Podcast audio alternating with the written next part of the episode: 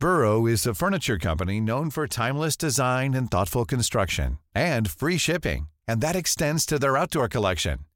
Their outdoor furniture is built to withstand the elements, featuring rust-proof stainless steel hardware, weather-ready teak, and quick-dry foam cushions. For Memorial Day, get 15% off your Burrow purchase at burrow.com slash ACAST and up to 25% off outdoor. That's up to 25% off outdoor furniture at burrow.com Las noticias. ¿Qué tal? ¿Cómo le va? Buenas tardes. Estás a punto de escuchar Yo soy Javier Alatorre. las noticias con Javier Alatorre. La vamos a pasar muy bien. Comenzamos. ¿Cuáles fronteras? Si somos de los mismos. Aquí ya no hay banderas, más bien hay un equipo. Y las barreras van a seguir de tiempo. Brindo por los que cayeron, los que se quedaron y que no pudieron llegar hasta aquí. Los recordaremos. Brindo pues me lo merezco porque nadie sabe qué tan duro es esto, pero sigo aquí y aquí seguiremos. ¡Ey! ¿Cuáles fronteras? Es la banda MS de Sergio Lizárraga. Y muy, eh, pues a propósito, desde luego, de todo lo que está sucediendo ahí en la frontera norte. Mire, esta semana es un asunto que no podemos perder de vista porque, pues las personas engañadas por un lado, por el, eh, por los malosos, pues, por los traficantes de personas. Entonces, en medio de la confusión les están diciendo, ¿sabes qué? Ya van a quitar el eh, título 42 y entonces tienes que pasar ya y dame tu dinero. Qué cosa tan desesperante que engañen a la gente de, esa manera. Por otro lado, allá en Estados Unidos, sobre todo del lado de Texas, Saludos a nuestros amigos que nos sintonizan en Texas, no nos dejarán mentir, pues están mandando helicópteros artillados, helicópteros Black Hawk para revisar la, la frontera. Tienen ahí, no son, no son necesariamente efectivos del ejército, pero sí es una guardia importante que está, este, pues, prácticamente a la cacería de los indocumentados. Qué tristeza. Qué, qué, cosa tan terrible, sobre todo en una época en donde todo se mueve con una facilidad. Mire, el dinero se mueve, trate usted de hacer una, una transferencia y en cuestión de segundos, no de minutos, de segundo, ¡pum, pum! Ahí va el dinero. Las mercancías se batalla del lado mexicano. Esta, con esta administración se hizo mucho, mucho, mucho más difícil eh, con todo y que tenemos acuerdos comerciales, es el país que tiene más acuerdos comerciales en el mundo. Antes era mucho más sencillo el, el, el, la, la, cuestión comercial. Ahora es más difícil, ¿no? Es un poquito más difícil, más burocracia, más trabas. La Marina está aprendiendo, la Marina está aprendiendo algo que no conocían y le asignaron la tarea de, de aduanas y de comercio. Antes había no había una secretaría de comercio o algo así. Sí había, ¿no, Anita Miguel? Sí, había, la, sí, sí había. Yo, yo me acuerdo que sí leíamos Secretaría de Comercio. Y ahora ya no, hay Secretaría de Economía, pero pues también está como muy desdibujada, ¿no? No, quién sabe, ahí mandaron a, a la Raquel Buenrostro, pero pues no, ya, ya todo lo hace la Marina, todo lo hace el ejército, todo lo hace la Marina, entonces pues tienen que estar aprendiendo y dejaron a un lado ahí a, los, a los funcionarios. Entonces en ese ciclo de aprendizaje pues no lo hacen de mala fe, pero pues si le encargas a alguien, ¿no? Si ahorita me dicen, oye, tú vas a tener que pilotear el avión, pues a ver, primero dime qué botón aprieto, entonces pues así también la Marina no sabía nada de aduanas, nada de comercio, nada de todo esto, y pues ahora lo, lo, tienen, lo tienen que hacer. Hacienda creo que tenía también algo que ver, pero pues no, también ya quedó, ya nada más están en, en la cosa del SAT, en la cosa de los impuestos. Pero bueno, vamos a estar ahí muy pendientes de lo que suceda porque el próximo jueves retiran este tema del título 42 Y mire, rápidamente, a reserva de que un poquito más adelante lo vamos a, tratar, ¿Qué, ¿qué, es esto del título 42? Cuando estaba gobernando Trump, ya ves que la traía un día sí y otro también contra México. Durísimo. Yo no entiendo por qué este gobierno abraza a Trump, bueno, si abraza criminales, que no abrace a Trump. Entonces, este, em, pues maltrata mucho todo lo que sea mexicano, Donald Trump. Y entonces, eh, cuando estalló la pandemia, dijeron, ¿saben qué? Eh, una nueva disposición. A pesar de lo que diga la ley y los derechos humanos y lo que tú quieras y mandes, cualquier migrante indocumentado que cruce la frontera terrestre una deportación express, sin preguntar para afuera y lo mandaban del lado mexicano. Y así cientos de miles y miles. El canciller dijo, no, no, no lo vamos a permitir. Siempre dicen que no van a permitir y a la hora de la hora México siempre permite, siempre autoriza lo que el gobierno de los Estados Unidos quiere en materia migratoria, siempre. Por más que digan, no, no, no vamos a hacer esto, no vamos a permitir el otro, siempre. Y a veces hasta de una manera insultante el gobierno de Estados Unidos lo, lo, lo dice, sobre todo Trump más que Biden Trump.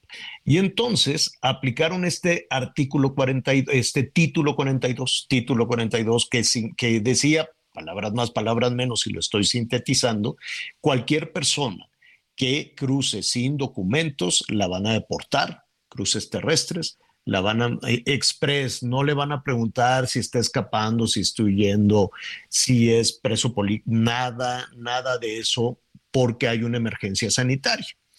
Entonces, cuando llegó Biden, dijo, yo voy a quitar eso, voy a quitar eso del título 42 y voy a, ver una migración ordenada, una migración humanitaria y vamos a darle asilo a quien así lo, lo decida. Y entonces se armó la de Dios es grande y todo el mundo quiso también cruzar y entonces eh, dijo, no, no, no, no, no, esto ya se puso feo, entonces que se mantenga el título 42, lo mantuvieron.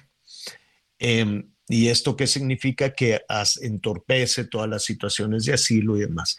El título 42 se acaba el próximo jueves, o sea, pasado mañana. Y suponen, porque están engañando a muchas personas, que en cuanto retiren el título 42 sí cambiarán algunas cosas, pero para retirar eso pues tienen que reforzar los sistemas migratorios, van a contratar a miles y miles de personas para poder hacer toda la tarea de atención a los migrantes, van a reforzar los sistemas de seguridad, la migra, el ejército, van a fortalecer todo ese tema de su frontera porque consideran que en cuanto quiten el título 42, pues todo el mundo se va a querer meter, todo el mundo va a querer este, decir, ahora sí, ya, ya me pueden recibir con cualquier justificación. Entonces, previendo eso, pues imagínense cómo están, cómo están las cosas. Por eso, esto se lo digo a grandes rasgos, a reserva desde luego de que vamos a estar por ahí. Déjenme saludar a mis compañeros. Anita Lomelí, ¿cómo estás, Anita? Hola Javier, qué gusto saludarte, Miguelito tenemos muchos temas serios que tratar, pero no puedo dejar de decirles que hoy, 9 de mayo, es el Día Internacional, Internacional del Mandilón. Ah, ¿qué es eso? ¿Y quién puso el Día del Mandilón? Pues ve, así está, ve el calendario. Yo, yo ah, siempre está bien, está bien. Para que pueda servir. Hoy es el Día Internacional del Mandilón y dije, no, pues debe de ser pues que se fomente, está bien que se fomente los quehaceres de los caballeros. Que compartan, ya me doy de ya, ya, me, ya me doy de brincos. Me parece muy bien. Hablando de eso, vas a ver al ratito también qué tema vamos a hablar de los que no pagan la pensión, ¿eh? Atención con eso. Es una buena noticia. Exacto, ya lo vamos a retomar. Pero yo espero que por vergüenza paguen. Miguel Aquino, ¿cómo estás? Hola Javier, ¿cómo estás? Anita, amigos, me da mucho gusto, me da mucho gusto saludarlos. Oye Javier, lo que vimos ayer, por ejemplo, en la zona de Texas, es precisamente lo que se espera para el próximo 11 de mayo, una entrada masiva de migrantes. ¿Por qué Texas precisamente fue quien ayer a través de este polémico gobernador Greg Abbott, por supuesto, un personaje antimigrante 100%, anunciaba todo esto porque en la frontera con el estado de Tamaulipas ya se contabilizan por lo menos 20 mil migrantes, señor. 20 mil migrantes que están esperando que se termine el título 42 para ingresar a los Estados Unidos. ¿Con qué intención? De ser detenidos. De, pronto uno no entiende por qué quieren ser detenidos. Bueno, porque quieren que les apliquen, como ya no va a existir el famoso título 42, ahora quieren que les apliquen el título 8, que qué significa que cuando eres detenido haces tu solicitud para que te den asilo político o simple y sencillamente te permitan mantenerte en los Estados Unidos por alguna situación personal. Ese es realmente lo que está sucediendo en la frontera, por eso es de que una cantidad de migrantes se están concentrando en todas nuestras fronteras en espera de que termine lo del título 42 para ingresar. Ojo con lo que va a suceder, ojo con lo que puede pasar. Lamentablemente, seguro habrá violencia, Javier Alatorre. Pues sí, mucho, mucho cuidado, mucho cuidado con eso y sabes que también pues van a los, los criminales, pues los traficantes de personas, les van a decir ahora sí y les van a, sacar su dinero.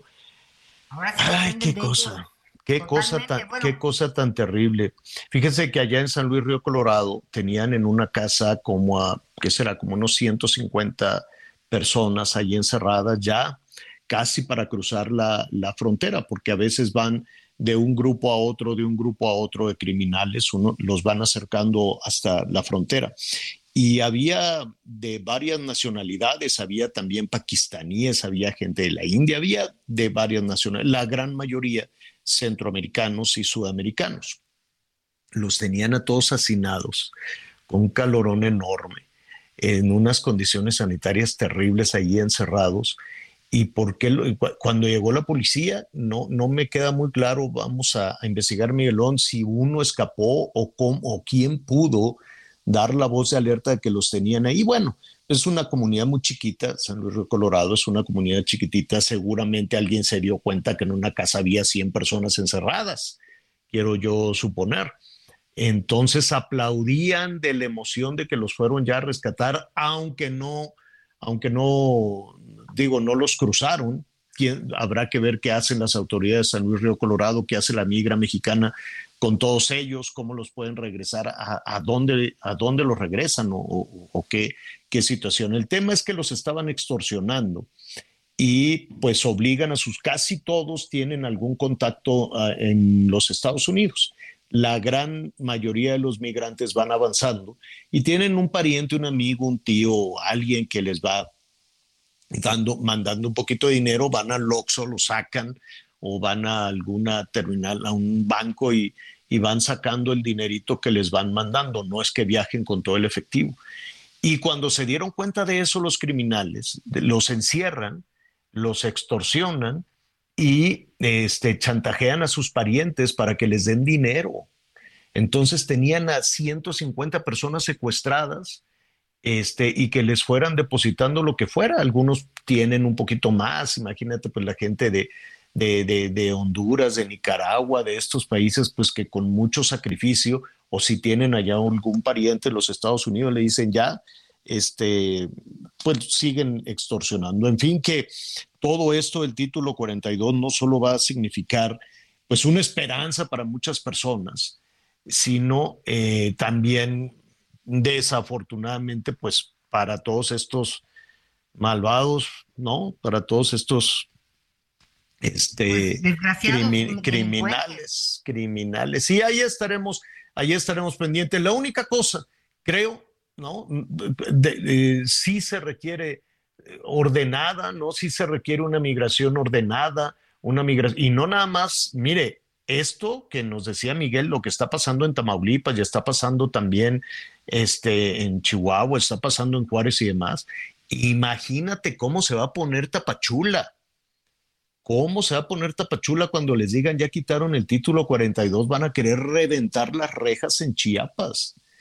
Y la verdad es que también los, nuestros amigos que nos escuchan allá en Chiapas a través del Heraldo Radio no nos dejarán mentir, pues no, ya, llega un punto en que no la pasa, en que los presidentes municipales ya no saben qué hacer, les dejan a ellos la tarea Los de la migra pues andan ahí con el jefe perseguido, que no, no le va a pasar nada y lo vinculan a proceso, pero pues no es lo mismo que vinculan a proceso a alguien del equipo de Peña Nieto que a alguien de la actual administración. Son, no, es diferente, aunque la ley debería ser pareja, pero no es así. Y, este, y pues van a, van a tener también esa misma presión que estamos viendo eh, con las cientos de miles, no miles, cientos de miles de personas deportadas solo en lo que va de este año, pues imagínate también la presión que van a tener allí en Chiapas, cómo van a querer reventar precisamente todo eso. Pues es, sí, sí se requiere ponerse de acuerdo, ponerse de acuerdo todos. La gente no migra por gusto, migra porque es víctima de violencia de la violencia que da la pobreza y de la violencia que da, exacto, exacto. Oye, y el, el, otro, el otro caro, caro, cara de la moneda. A ver, Anita, Miguel, la pregunta de los no ya no hace mucho había la pregunta de los no, 64 hay que reconsiderar la cantidad. Ah, saludos a Pedro Ferriz. Y yo conocí a Pedro Ferriz papá Pedro Ferriz Santa Cruz. Y este era a todo dar. De hecho, pues yo empecé, fíjate, había un programa que conducía Pedro Ferriz, este, ah, Santa Cruz, con Adriana Pérez Cañedo. Le mando un beso también a la Adriana Pérez Cañedo.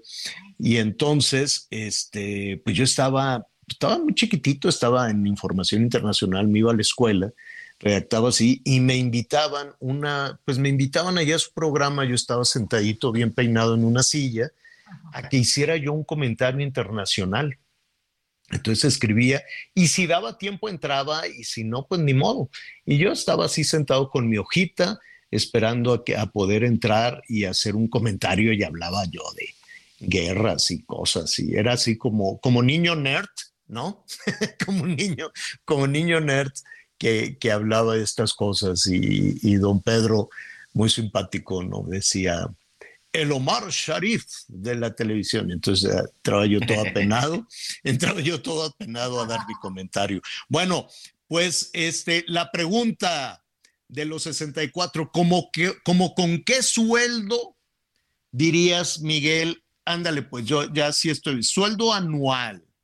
Así que digas, bueno, pues con, con tanto la libro. Tú, Anita, tú, Miguel, más o menos, así, a ver, complacencias más o menos. Saben, nuestros amigos también que nos están escuchando. Que o sea, sí, ya para no preocuparme, para Para no preocuparte, para no andar peleando con los, con los del gas, hoy andaba yo ahí, que no, que sí, pero que no pagaron. Bueno, ya sabes. Así, no para trabajar, pero que digas, ya con esto, trabajando, no para retirarte, así. Bueno, yo quiero trabajar y que me paguen por año tanto. ¿Qué se te antoja? Millón y medio, millón y medio de pesos al año. Al año. ¿Tú, Anita? Yo, pues, tres. Ah, bueno, tú ya no quieres trabajar nada, Ana María. De pesos. No, bueno, pues sí, pedir no empobrece. Está bien, sí, pedir no, pues, empobrece. Estoy pensando que cada quien tenga su patrimoniecito. Pedir no empobrece. No, yo, yo sí me iría así, a lo ancho Sí, sí, sí. Yo me voy como, como con sobrepeso en tobogán. Srúpale, ¿no? ¿Cuánto? Pues, pues, no sé, yo pediría unos al año, pues unos, ¿qué será? 20, 30 millones de dólares, por ejemplo. No, bueno. Bueno, pues yo pediría, yo pediría. Está bien, sí, está bien, Y de ahí vamos, y de ahí empezamos a negociar. Exacto, porque siempre nos tenemos que atorar. Muy bien pensado, Javier. Y de ahí empezamos. Para, para ahí empezamos a negociar. Oye, es que traen ahorita una danza con el dinero de Lionel Messi. A ver. No, bueno. El muchacho, ya ves que lo cacharon que se fue sin permiso a, la Arabia. Así es y lo regañaron y que cómo es posible y él dijo, bueno, ya no lo vuelvo a hacer o creo que se disculpó o algo así. Estaba yo ahí con, lo, con, con todos los apuros del rey que no le quedaba la corona cuando vi que, que Messi lo habían regañado y cosas por el estilo. Y ya se confirma, primero decían que no, su representante que no, que sí, que no, pero pues ya se va a ir a jugar a Arabia, a un Mm. equipo que se llama Al Hilal. Al Hilal, no sé cómo serán las porras del Al Hilal. Un papachum, papachum. en la Liga 1 o en estas ligas. Sí, sí, sí, sí, es, Ah, es- sí, es o sea. Nunca lo había pues oído. a nivel, a nivel, bueno, sí hay Arabia. buenos jugadores, ¿eh? Sí hay, de vez en cuando, pero casi todos son importados. No, no, no necesariamente, y, y- pero lo que tienen es, es dinero. Entonces, Ah. este, la negociación, yo lo puse ahí en redes y me quedé corto. Creo que lo que le ofrecieron es 600 millones de dólares. Ala. 600 millones de dólares, al parecer, es lo que le ofrecieron los, los del turbante, ¿no? Tienen, Qué ¿cómo bárbaro. tienen, cómo tienen dinero barbaridad. estos? Qué bárbaro. No, 600 Miguel, aquí lo millones de tenemos dólares. que reconsiderar. Estamos muy que mal. Aquí hay, va- hay, hay una controversia, ¿eh? Yo no sé si fue por el tema del contrato que el papá, Jorge Messi, ya sacó un comunicado, un comunicado que salió hace unos minutos en donde dice que no es cierto, que no ha firmado ningún acuerdo, que no puede hablar de eso hasta que finalmente no se tenga eh, pues cerrado con el París, con el. Saint Germain. Ahora, este, este sueldo que le pagarían o que supuestamente estaría recibiendo eh, Messi es un sueldo, por supuesto, que sería mucho más elevado que lo que está recibiendo también en Arabia Saudita Cristiano Ronaldo. Por ahí va el asunto, Javier. Lo que quieren los árabes es Que no se sepa. Volver a enfrentar a Cristiano Ronaldo con Leo Messi en una liga, pero ahora, bueno, pues evidentemente quieren Pues que está sea en la, en la liga donde ellos, donde ellos juegan. Oye, Cristiano Ronaldo, nada más para terminar, Anita, está, por ejemplo, cobrando en el Al Nassr, que es el equipo a donde se fue a Arabia, por año 200 millones de dólares. 200 millones de dólares es lo que está cobrando Cristiano Ronaldo. Que muchos lo criticaron, que cómo era posible que se fuera, pero a sus 38 años, en sus últimos años de carrera, meterse 200 Ujú. millones de dólares, es por eso que pues tiene que ser una cifra mucho más elevada para que Messi acepte y pues deje, porque este es un tema, ¿eh? Van a dejar el fútbol de alta competencia y solamente Claro. estarán compitiendo en una, en una liga local como es la árabe, que por supuesto no es una liga de lo, de lo mejor o de clase mundial. Pero ¿cu- ¿cuántos años tiene Messi? Messi, si no me equivoco, tiene 35 años. Señor, ahorita te doy su edad, pero Fíjate, este pues, es muy- es muy Ronaldo joven. con 38 se Oye, fue por 200. Es- son muy jóvenes, pero el fútbol es muy 35 años, efectivamente. Tiene 35 años, nada más que eh, eh, en una de Mbappé creo que tiene que veintitantos, ¿no? 24 creo que tiene. él 20 está 24 y ya es de los grandes. Y de pronto pues te puede llegar ahí un chamaquito de 17, 18, 19 años. Es que es muy desgastante. Hay algunos deportes que son absolutamente desgastantes. Hay otros que sí son de carreras mucho más largas, el golf, el mismo béisbol, ¿no? En el béisbol, ¿por qué casi todos son llenitos? ¿Te, te has dado cuenta? Porque que casi ca- no, porque casi no es de esfuerzo y de correr. Ahí es más de fuerza, ¿no? Sobre todo Pero- más de fuerza en los brazos para, para lanzar, para batear. Y Eh, son muy echar- pocos los que corren. Hay incluso corredores emergentes, Javier, porque hay algunos que no tienen la capacidad de correr y ya que le Ajá. pegan y se envasan, meten al corredor emergente.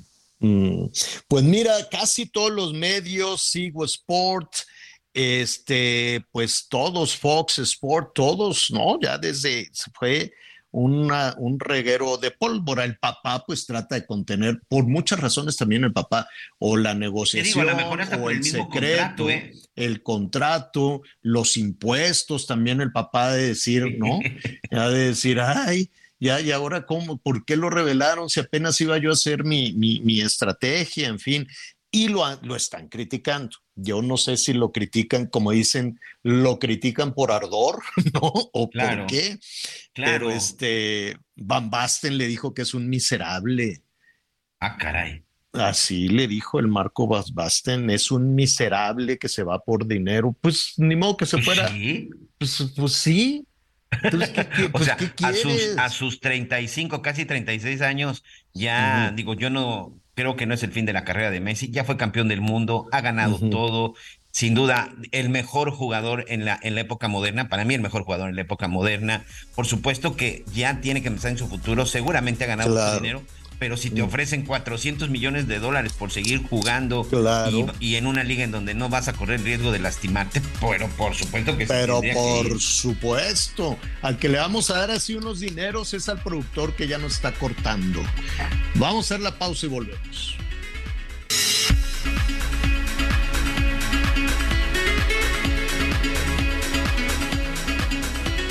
Conéctate con Javier a través de Twitter, arroba javier-alatón. Sigue con nosotros. Volvemos con más noticias. Antes que los demás. Todavía hay más información. Continuamos. Cambiar la mentalidad machista es el objetivo de Nadine Gassman. la educación para eh, fomentar, promover la igualdad entre mujeres y hombres, La igualdad es la vía que sigue el Instituto Nacional de las Mujeres. cambiar las condiciones y la situación de las mujeres más pobres, de las mujeres indígenas, de las mujeres afro, crear oportunidades, El reto es enorme, pero no imposible. atender la violencia contra las mujeres, tenemos que protegerlas, tenemos Sí. que sancionar a los agresores, pero sobre todo tenemos que prevenir. Este miércoles, en Perfiles de Heraldo Media Group, Nadine Gassman, presidenta del Instituto de las Mujeres, referente de la noche, 21 horas, solo por Heraldo Televisión. Las noticias en resumen. Este martes, el gobierno de México informó que se da por terminada la emergencia sanitaria por COVID-19 en el país. El pasado 5 de mayo, la OMS anunció la conclusión de la alerta de salud pública internacional por este virus, la cual fue decretada el 30 de enero de 2020. El Congreso de Nuevo León aprobó una modificación a la Ley General de Educación para garantizar a niñas y adolescentes accesos gratuitos a productos de higiene menstrual y educación. La realización de la pelea de Saúl Canelo Álvarez dejó una derrama económica de más de 1.200 millones de pesos en Jalisco, principalmente en la zona metropolitana de Guadalajara. Según cifras de la Oficina de Visitantes y Convenciones, durante el pasado fin de semana se logró una ocupación hotelera de 93%. Hoy el dólar se compra en 17 pesos con 22 centavos y se vende en 18 pesos con 20 centavos. Bueno, a ver, eh, vamos, a, vamos a ponerle atención a una, un tema que ya es oficial, que ya se publicó en el, en el diario, en el diario oficial de la, de la federación. Atención todos, y, y ahorita le voy a preguntar a nuestras especialistas si tienen que ser todos o también pueden ser todas, no lo sé, ya lo veremos, los, este, que le- los que no pagan la pensión alimentaria, ¿no? Todas estas eh, personas que, que, pues, pues, en cuántos en, en nuestro país, bueno, pues cuántos hogares, este, pues es la jefa de familia, es la mamá la que sigue adelante, la que por más que va y dice y denuncia, de por sí con la pandemia era todo un caso ir a los juzgados, estaban cerrados, había unas filas tremendas, y en el caso de que llegaran, pues la desanimaban también. Yo he sido testigo de muchos casos en donde pues alguna señora, alguna mujer que quiere ir a presentar una denuncia de lo que tú quieras, de divorcio, de pensión alimentaria, de, de, de la, ¿cómo se dice? La patria potestad, la tutela de los hijos, en fin, la desaniman. Yo lo he escuchado que le dicen, oiga, pero ¿y de qué va a vivir y qué va a hacer? Pues porque son señores también los que están ahí al frente de, de toda esta situación. Esto podría eh, a partir de ya, a partir de hoy, podría comenzar a cambiar. Entonces, vamos a platicar en este momento con Estefanía Arriaga. Ella es la coordinadora legal de la Asociación Civil Casa Gaviota, que le agradecemos muchísimo que nos acompañe para hablar precisamente de este registro nacional de obligaciones alimentarias. Una herramienta que promete ser muy potente, que promete ser muy poderosa. ¿Cómo estás, Stephanie? Buenas tardes. Hola, buenas tardes Javier, buenas tardes Ana y Miguel, ¿cómo están? Bien, pues muy atentos a, a, esta medida. Eh, que yo, corrígeme si me equivoco, yo supongo que este Registro Nacional de Obligaciones Alimentarias de lo que se trata es que pues eh, asuman la responsabilidad, la responsabilidad que les toca en la manutención de sus hijos, ¿así es? Claro, la verdad es que es una iniciativa de avanzada que ya, ya estaba contemplada en la Ciudad de México, en Coahuila y en Chiapas, sin embargo, como ahora se está legislando que va a ser de manera nacional y que va a intentar homologar y en ese sentido tener medidas específicas para garantizar el derecho de las infancias a, pues, a que tengan su derecho de pensión, eh, es importantísimo porque anteriormente, o sea, los tratados internacionales dicen que la pensión de alimentos hacia las infancias y a los grupos vulnerables que están sujetos a estas eh, es inalienable e irrenunciable.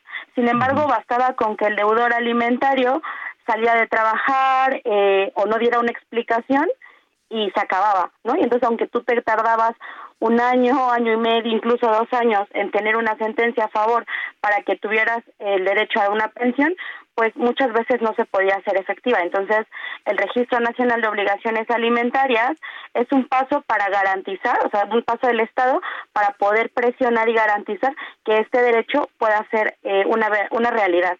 ¿Cómo? ¿Cómo le van a hacer? Porque yo me imagino que hay muchos, eh, muchos señores por ahí que dicen, pues haz lo que quieras, este, ahí tienes ya la sentencia, pero no te voy a dar un centavo. ¿Cómo los pueden obligar? Pues mira, Javier, en primera instancia lo importantísimo además es que anteriormente los alimentos quedaban como escuetos, o sea, la pensión. Ahora mismo, y justo parte de las modificaciones que se hacen para crear este registro, amplían qué es lo que tiene que eh, proteger el derecho de pensión de alimentos, que no solo es comida, sino que es vestido, habitación, atención médica, educación, eh, proporcionar un oficio, arte o profesión, incluso eh, la recreación. Entonces eso es importante porque además tiene que contemplar todos estos aspectos. Lo segundo es que eh, sí es necesario que inicies un procedimiento judicial. Porque porque solamente con una con que tú acredites que tienes la orden judicial, es decir, que el juez te otorgó a, tu menor hijo, hija o incluso a alguna persona en una situación de discapacidad, a las mujeres en el caso de eh, tener una compensación o pensión a ah, una pensión compensatoria van y, y que se acredite que no se ha cumplido, ¿qué tiene que pasar?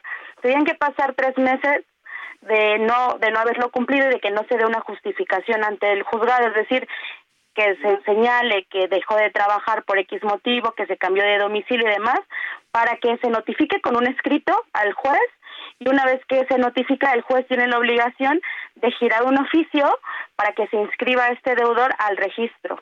Una vez que se gira este oficio, eh, tendrían que registrarlo justo en el Sistema Nacional de Protección Integral, que es el que se va a crear a partir de que, pues, de este organismo que se acaba de aprobar y vamos a tener varios elementos para, para presionar, por así decirlo.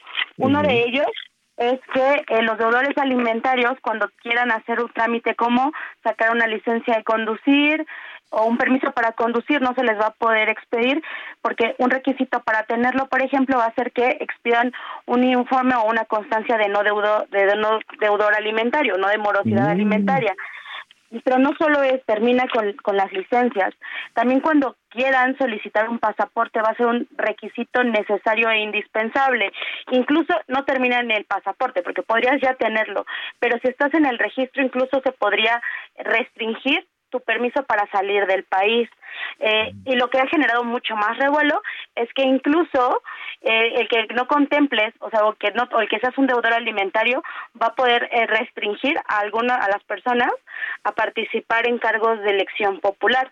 Que incluso ya hubo un amparo, hubo un amparo en Yucatán de una persona que dijo que le estaban discriminando, que no tenía nada que ver su vida particular con su, su derecho político y electoral de, de poder participar en un qué descarado, qué descarado este señor. Y, sin embargo, la Suprema Corte, la, Suprema Corte, de manera muy interesante, lo que dijo fue que sí es constitucional porque no se está eh, prohibiendo su derecho, sino que se está limitando por una razón constitucional, que es el derecho de las infancias, porque además el que no garantice en las infancias su derecho de pensión de alimentos es un atentado contra su salud, incluso contra su vida, porque no se pueden mantener por sí mismos.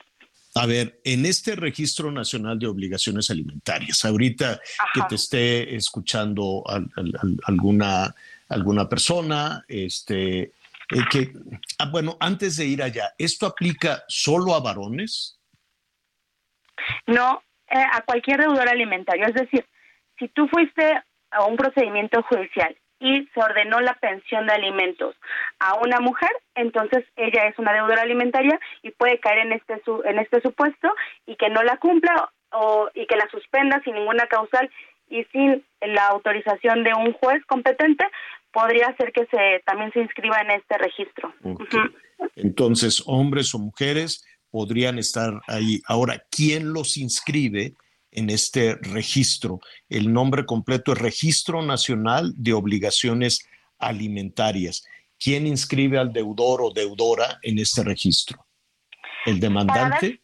Para dar, certeza justo de que no se cometan arbitrariedades, que no se ha pegado a derecho, que se vulneren los derechos de las personas, eh, lo que se está estableciendo es que la única persona competente para hacer el registro, pues es una persona de un órgano judicial, es decir, un juez de lo familiar. Por eso es mm. muy importante que si tu persona individual no estás teniendo este derecho sobre tus hijos, inicies un trámite judicial que hay muchos mecanismos, por ejemplo, en la Ciudad de México hay algo que se llama alimentos por comparecencia. No necesitas pagar un abogado o abogada particular, sino que simplemente con que vayas con el acta de nacimiento de tus hijos, donde acredites que el deudor, pues justo es el papá, o en este caso la mamá, porque tú vives con él, este, eh, tengas la dirección o la, el RFC donde trabaja, con eso te dan una pensión de alimentos en un día. No puedes hacer en un día en los juzgados de la Ciudad de México, por ejemplo. Sales con la, pensión de alimentos provisional y que la incumpla aún con esta orden judicial podría ser causal para que le notifiques al juez y el juez mande la orden para que se haga el registro. Es decir, tienen que llevar los datos del deudor incumplido, ¿no? Del, del que no, de él o la que no está pagando. Así Con el nombre, este, ¿qué más? Eh, algún documento oficial, pero ¿cómo obtienes, por ejemplo, la CURP o no sé si te piden un RFC? O sea, ¿cómo compruebas la identidad de la persona que estás denunciando? En el registro lo que va a aparecer es que es distinto, porque se supone que cuando ya tienes una orden judicial, es porque ya iniciaste un juicio de alimentos y ya tienen todos los datos ah, necesarios en el expediente. Pero en el registro, lo que va a aparecer en el registro nacional van a ser algunos datos. Va a aparecer el nombre del deudor, su RFC, su CURP, eh, va a aparecer el órgano jurisdiccional que dio la orden de inscripción, va a aparecer la cuantía, es decir, cuánto debe y el plazo que tenía para pagar y los datos del expediente. Con eso garantizas que, o sea, no es arbitrario, que el juez competente te inscribió por esta cantidad, que tenías este plazo para pagar y con los datos, pues que acreditan la identidad del deudor alimentario, pero eso va a aparecer en el registro. Oye, ¿y cómo, ¿y cómo se blindan de una situación de enojo, de despecho, un señor que quiera denunciar a, a, la, a, la, a, su expareja o una señora que quiera que por enojo con, ah, tiene otra novia, te voy a poner ahí. ¿Cómo, cómo hacer que no, que sea frío esto, que no, que todas estas normales, lógicas pasiones en un pleito de una pareja no influyan en una situación de, de este tipo? Me parece que procedimiento en ese sentido justo da certeza porque uno, quien te puede inscribir o te puede retirar del registro es el juez. Para esto ya tuvo que haber un expediente donde se tuvo que haber dado en un primer momento una pensión, una pensión es, de, provisional o en su momento definitiva, ya sea por convenio judicial o por sentencia. Una vez que pasa esto, pues la parte tiene que notificar que no ha dado, pero al juez ¿no? Y el juez le va a mandar un escrito primero a esta persona, al deudor alimentario, diciéndole, tienes que pagar, no te hagas, ¿no?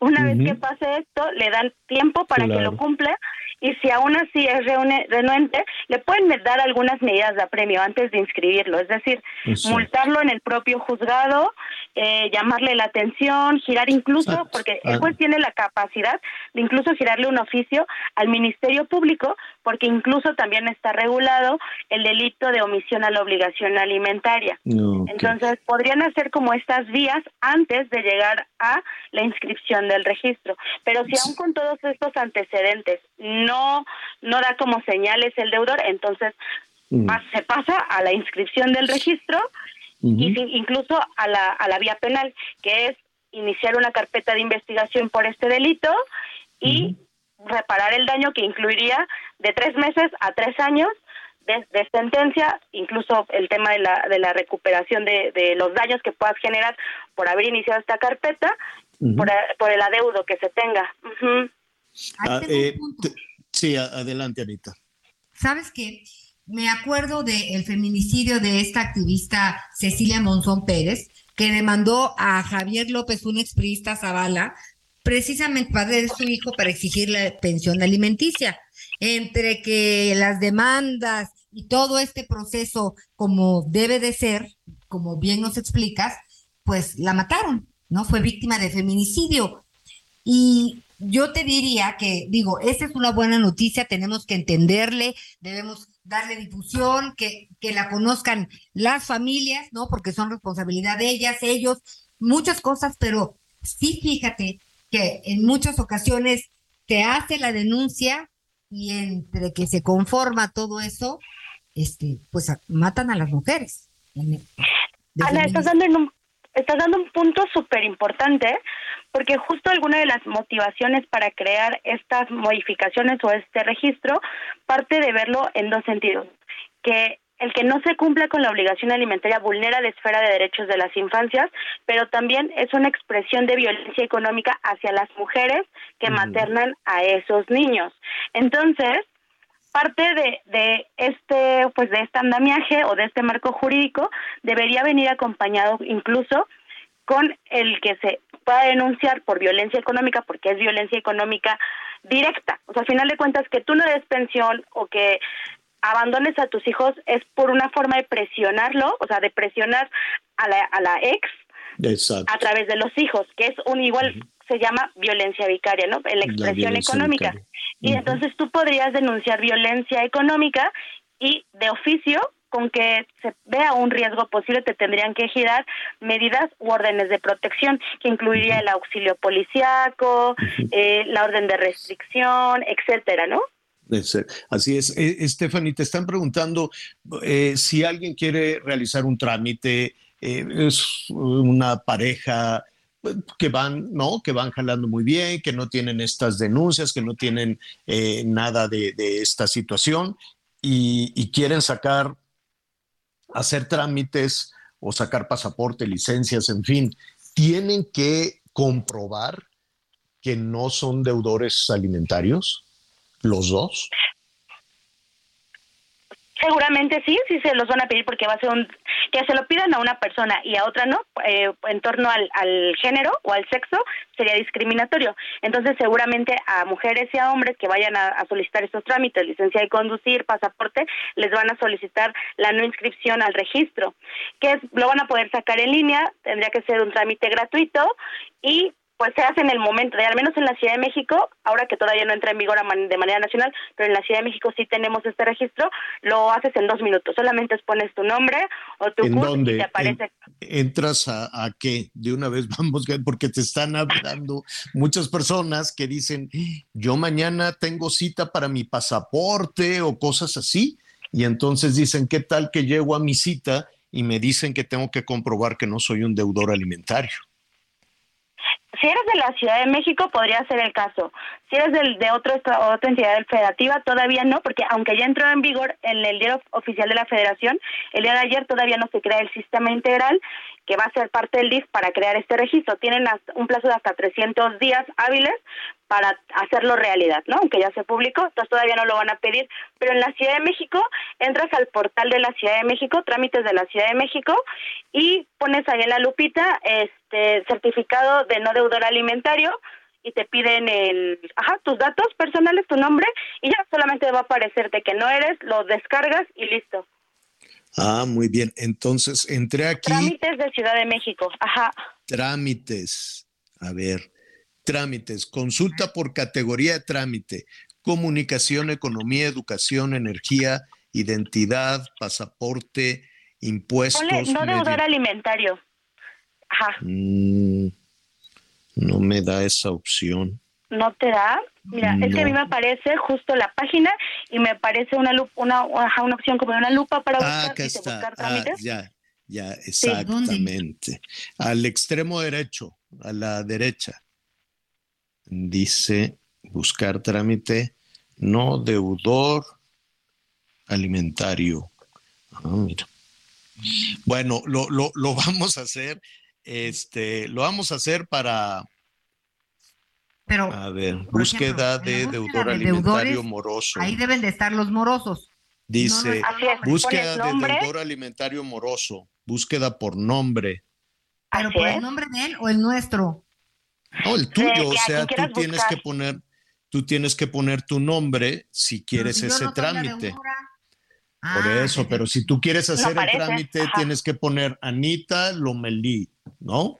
Y este Así es. pones tu nombre, no sé qué, y ya buscan, y segura, quiero suponer que te dice pues que no, o que, que que no será. estás en el registro. Ah, ok. Ah, ok. Mira. Ah, pues te vamos a buscar, vamos a buscar al Miguel aquí. Sí pueden buscar a cualquier persona. Oye, no te público, preocupes, todavía no llego a esas instancias. Además, ya tengo una, unas jovencitas de 19 y 24. Que, exacto, más bien tú les podrías ya empezar a decir, oye, este, no, vamos viendo. Oye, ese es otro tema también, la, la manutención de adultos mayores, ¿eh? Que, que nos gustaría platicar contigo en algún, en algún punto también.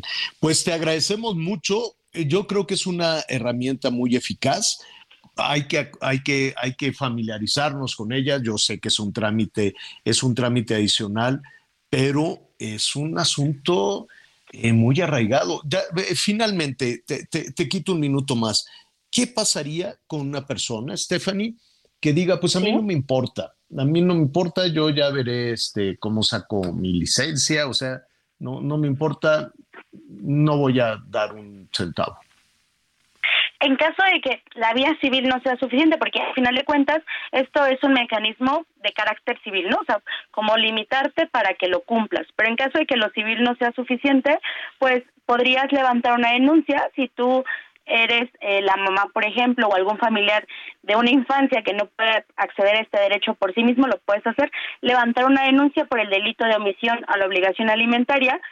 Es necesario que lleves la orden judicial de que tienes derecho a este, pues a, pues a, la- a la pensión de alimentos y Bueno. se iniciaría la investigación, se abriría una carpeta de investigación por cua- como cua- como si fuera cualquier otro delito y una vez que se acredita, es decir, que se verifica que no se ha cumplido con esta esta obligación, se le solicita a la parte, se le vincula al proceso y tendría que reparar el daño y tendría una sentencia, es decir, Claro. al final de cuentas se estaría cometiendo un delito, que podría Así ser es. omisión a la obligación alimentaria o incluso el delito de omisión de auxilio o cuidado, porque el derecho a alimentos tiene un bien tutelado que es el de la salud y el de la vida de las infancias.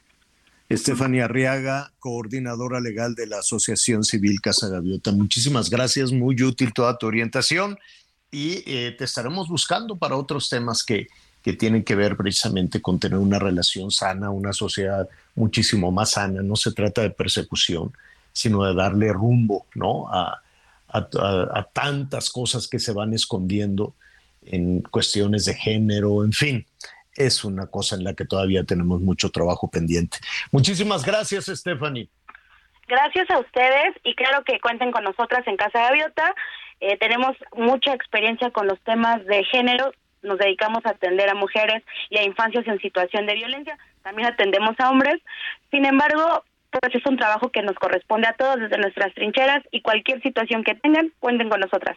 Danos tu- tus, eh, tus redes o, o, un link, cómo la gente puede entrar en contacto con ustedes. Claro, nuestra página de internet es casagaviota.org. En Facebook o en Instagram nos encuentran Casa Gaviota, así. Y el teléfono que tenemos de primer contacto, si alguien de ustedes está en una situación de violencia o conocen a alguien en situación de violencia, es 55 30 96 5189. Tenemos compañeras que se dedican al primer contacto, tenemos protocolos en caso de violencia sexual, violencia familiar, medición de escala de riesgo, entonces tengan la seguridad de que vamos a ah. canalizarles e intervenir de manera profesional. Eh, ustedes entenderían, y bueno, se nos, se nos va aquí rápido el tiempo, pero si una persona les habla en ese momento por teléfono que es víctima de violencia y está con el verdugo a un lado ustedes pueden entender esa situación, ¿no?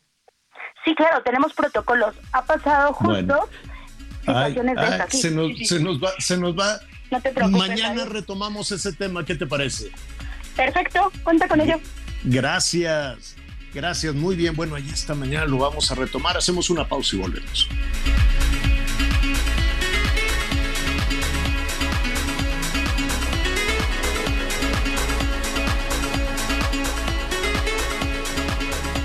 Conéctate con Miguel Aquino a través de Twitter, arroba Miguel Aquino. Toda la información antes que los demás. Ya volvemos.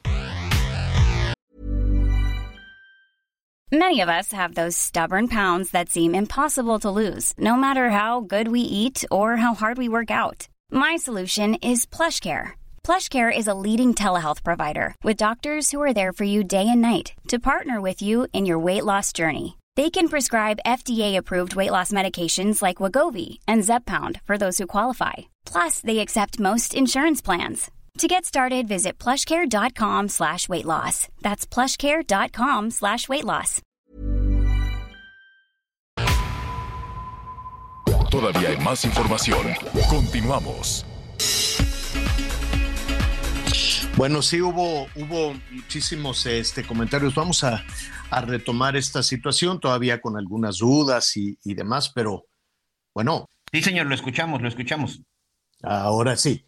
Perdonen ustedes, parece que, que por aquí, todavía con algunas dudas, desde luego, de algunos de, de algunos de nuestros amigos que tienen, hacer, que tienen que hacer estos trámites. Yo sé que de pronto pues pueden entrar algunas otras eh, eh, situaciones eh, de burocracia y demás, y demás papeleos y demás trámites. Pero, pues, eh, nada, pues es necesario, ¿no? Yo creo que es necesario, yo sé que cada vez es más papeleo, más trámites,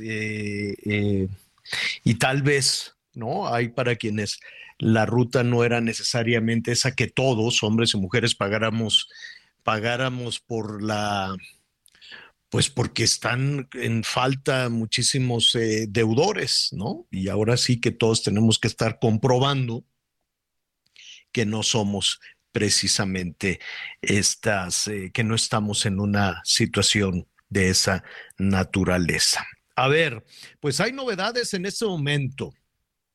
Hay información en desarrollo que es muy importante. Aquí le hemos dado seguimiento al asunto de la transparencia. Y mire, puede haber miles de discursos que, eh, eh, a propósito del, eh, del, INAI, a propósito de, de, las trabas que puede haber para que si no pueden trabajar con determinado número de comisionados y cómo van a lograr esos comisionados. Aquí el, el tema es desaparecer este, esta posibilidad de transparencia. Sin embargo, em, hay, hay, anuncios importantes de nueva cuenta por parte de la Corte, Miguel. Así es, Javier. primero que nada, en contexto. Los integrantes del INAI, los comisionados que estaban, que son solo cuatro, habían solicitado a la Corte que revisara a ver si contaban con un recurso para que le permitiera a los cuatro, solamente a los cuatro que se encuentran en este momento, que pudieran sesionar estos eh, cuatro comisionados. Ingresaron su documento. La ministra Loreta Ortiz Alf, una de las ministras que votó ayer a favor de, del plan electoral junto con Yasmín Esquivel, que fueron las únicas dos, había recibido inicialmente en la segunda sala de la Corte este recurso y dijo que no, que la Suprema Corte, que en este caso no podía ordenar medidas cautelares que supongan una violación a la ley y se las regresa. Los comisionados del, INAI pues no se quedaron conformes y solicitaron de nueva cuenta a través de un, este, de un recurso de reclamación, pues de que la Corte se hiciera cargo. Nuevamente llega a la segunda sala, pero ahora llega al ministro Javier Lainez Potisek y el ministro dice, sí, por supuesto que sí, la vamos a revisar y en las próximas y en las próximas semanas estaremos presentando una propuesta de resolución que se va a votar en la segunda sala de la Suprema Corte. Rápidamente, ¿quiénes integran la segunda sala de la Suprema Corte? El ministro Alberto Pérez Dayán, que es el presidente de la segunda sala y que fue el que el día de ayer llevó a cabo la propuesta para echar abajo el plan B eh, electoral, el ministro Javier Lainez Potice, que será el encargado de revisar y sobre todo determinar si la gente del INAI puede, puede trabajar y, continuar sesionando solo con cuatro, de, con cuatro comisionados. El otro integrante es el ministro Luis María Aguilar Morales y las otras dos ministras, Javier, es Yasmín Esquivel y Loreta Ortiz. Casi, casi te puedo adelantar que ellas van a votar en contra del proyecto de Javier Laines en caso de que el ministro diga si pueden y deben empezar a, a, a, trabajar estos cuatro comisionados del INAI. Mm, se parece, se parece una historia que acabamos de ver, ¿no? Con el plan B. Con el plan B que ya estaremos retomando en un momentito. Oye, y en la Ciudad de México, en asuntos de la Ciudad de México, que quieren que se quede esta la fiscal, otro rato más Ernestina Godoy. Eh, ¿Te acuerdas cuando surgió ese, pues fue una especie de buscapiés que querían este, que se extendiera también, eh, que se extendiera también por, no me acuerdo por cuánto tiempo Arturo Saldívar como titular de la Corte. Correcto, que, también querían, cambiar, sí, sí, sí. Que se quedara, en esta... Así es, querían cambiar este, que se extendiera por más años el ministro Arturo, Arturo Saldívar al frente de la Suprema Corte como presidente de la Suprema, de la Suprema Corte. Evidentemente querían evitar que llegara alguien que no fuera, pues no quiero decir afín, pero pues alguien que no tuviera y no nada más eso. Y no nada más eso, sino que se interpretó, bueno, fue como reguero de pólvora, se interpretó de muchísimas maneras, como diciendo, pues si eso puede hacer el, el Poder Judicial, pues ¿por qué los otros poderes no van a querer también estar haciendo una serie, una serie de propuestas? Bueno, eran, eran en ese sentido interpretaciones y no avanzó. Ahora entiendo que quieren que Ernestina Godoy se extienda, pero además con cuchara grande. Cuatro años quieren que se quede adicionales como fiscal. Así es, lo que pasa es de que ya está por vencerse el periodo por el cual ella fue nombrada como fiscal General eh, de Justicia en la Ciudad de México. Y bueno, lo que ahorita está sucediendo es que desde muy temprano llegó un grupo de personas, algo muy similar a lo que pasó y ha estado pasando en la Suprema Corte, llegaron a protestar y sobre todo, bueno, pues llegaron para tratar de impedir el paso de algunos de los diputados. El hecho es que, a diferencia de la Corte, en, en, la Asamblea Legislativa o en el Congreso de la Ciudad de México, ubicado ahí en Donceles. Ahí sí mandaron a los granaderos, Javier, los granaderos que sí existen, pero que ya no se llaman igual. Bueno, de hecho ya ni sé cómo se llaman. El hecho es de que llegaron los granaderos y ahí ahí se dio, se dio un enfrentamiento. El problema es que tampoco se estaba permitiendo el acceso de los diputados de oposición. ¿Qué es lo que sucede en el interior o qué es lo que se pretende? Votar por una reforma para permitir que la actual fiscal Ernestina Godoy en automático pues dure otros cuatro años y que no sea sometida a una terna como lo marca la Constitución. Recordemos que los cargos de fiscal y de secretarios de seguridad pública en todas las entidades, bueno, sobre todo en la de la Ciudad de México, mejor dicho, incluso es ahí en donde se debe de decidir por parte de este, por parte de, del Congreso. Es más, incluso el presidente tiene la facultad de decidir y de proponer. Recordemos que cuando fue el caso de, de Tláhuac, de San Juan Ixtayopan, el, presidente Vicente Fox en ese entonces, Javier, destituyó al jefe de la policía de la Ciudad de México, que recordarás eh, a un jefe de la policía de nombre Marcelo Ebrard. Mm, bueno, pues eh, ahí está, era solo digo, no hay, no hay casualidades en esto, ¿no? No hay así de, de, ay, pues vamos a pedir en este momento que se extienda. No, nada es casualidad, siempre, siempre debe de haber por ahí toda una intención y una evaluación de, de las cosas. Imagínate qué dirán las corcholatas ¿no? Imagínate qué dirán las cacharolas, estos que los, la competencia dentro de Morena de Claudia Sheinbaum, pues van a ser los primeros también en levantar la ceja, decir, ¿cómo, cómo? ¿No? Porque aunque se supone que sería un poder, un poder independiente, pues no, no necesariamente. Entonces, eh, pues ahí está. ¿En qué, ¿Y en qué acabó todo esto entonces? Sigue, sigue, sigue tomada sigue tomada la entrada de la asamblea, este, siguen las mentadas, los jaloneos y las protestas, Javier, y hasta el momento, bueno, pues no se ha llevado a cabo ningún tipo de, de, reunión, un tipo ahorita de discusión al interior del, del, Congreso, pero siguen los jaloneos, siguen los granaderos y sigue la gente ahí bloqueando la entrada de Donceles y Allende en el zócalo de la Ciudad de México. Bueno, un poquito más adelante, vamos a abrir aquí un paréntesis, un poquito más adelante vamos a hablar de, del tema del 10 de mayo, ya hoy habrá pues algo de movimiento también, ¿no? En, eh, en algunos negocios, en algunos restaurantes, no sé, este, no sé por allá en el sureste que, que no hay nada y todo lo tienen que llevar, eh, pues tienen que llevar las flores refrigeradas, este, no sé si les queda más cerca que les lleguen las flores de Centroamérica o de Colombia que desde el Estado de México o de Morelos, que son algunos de los estados eh, productores de, flor. Pero si no hay, ya me imagino lo que cuestan. Lo que cuestan. el que haya. Lo que, cuesta, Javier. Lo que cuesta. Yo creo que sale más barato el mariachi. Bueno, no, también el mariachi es muy caro. Yo creo que sale más barato todo, este, la comida y un regalito. Todo sale caro mañana, entre hoy y mañana. Qué barbaridad. Yo al ratito así, ya nada más terminando el programa, voy a ir por unos regalitos, sencillitos, regalitos con muchísimo, este, con muchísimo, ¿cómo, ¿cómo, era aquello que regala afecto?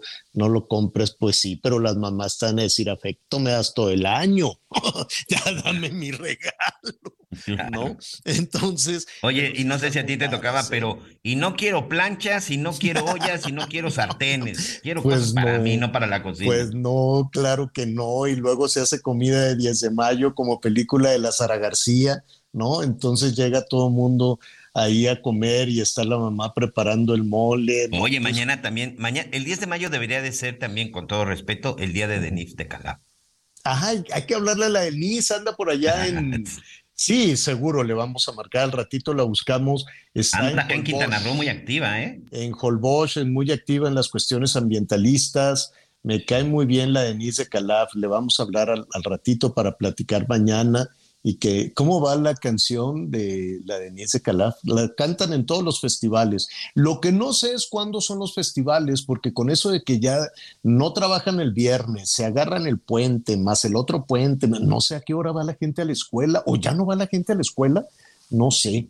Ya, ya, ya, ya hace mucho que no, que no se ve así el camioncito escolar, porque pura vagancia.